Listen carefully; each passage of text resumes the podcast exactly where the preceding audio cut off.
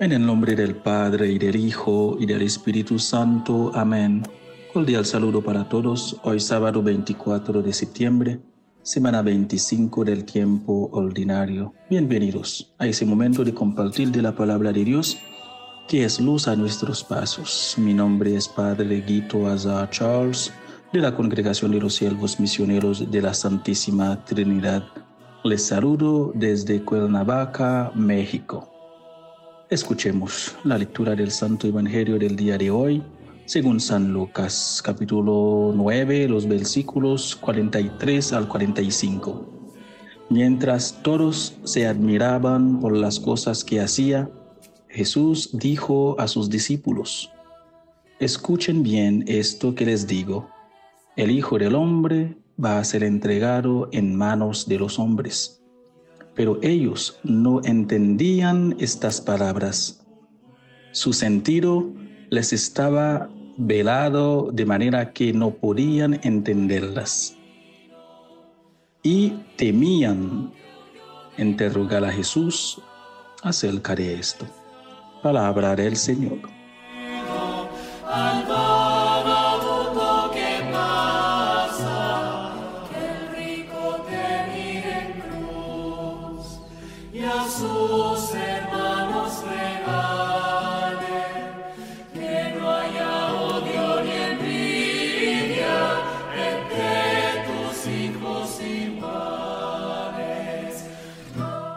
Queridos hermanos y hermanas, en tres versículos Jesús nos recuerda que lo más importante es su mensaje a través del cual nos presenta su misión de salvarnos mediante su entrega.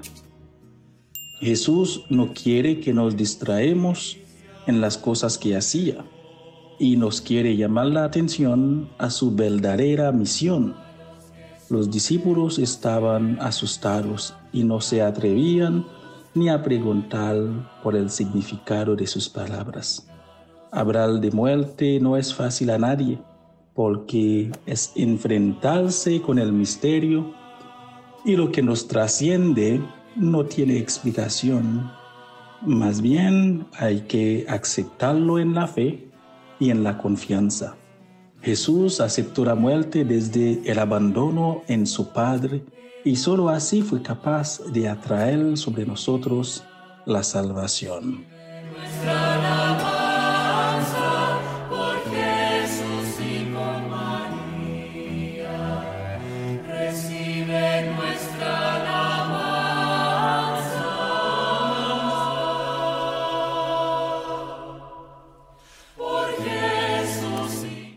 Así que cuántas veces nosotros nos perdemos en preguntas en lo superficial y cuántas otras veces no somos capaces ni de cuestionarnos o acercarnos a lo esencial, a la verdad, por miedo a la respuesta. Dios nos sorprende siempre en su infinito amor y es la confianza y el amor lo que nos tiene que mover en la vida, porque el temor paraliza, impide iniciativa y nos deja sin fuerzas para actuar. El que ama ha pasado de la muerte a la vida. Por eso, echemos fuera el miedo y vivamos en la plenitud del amor.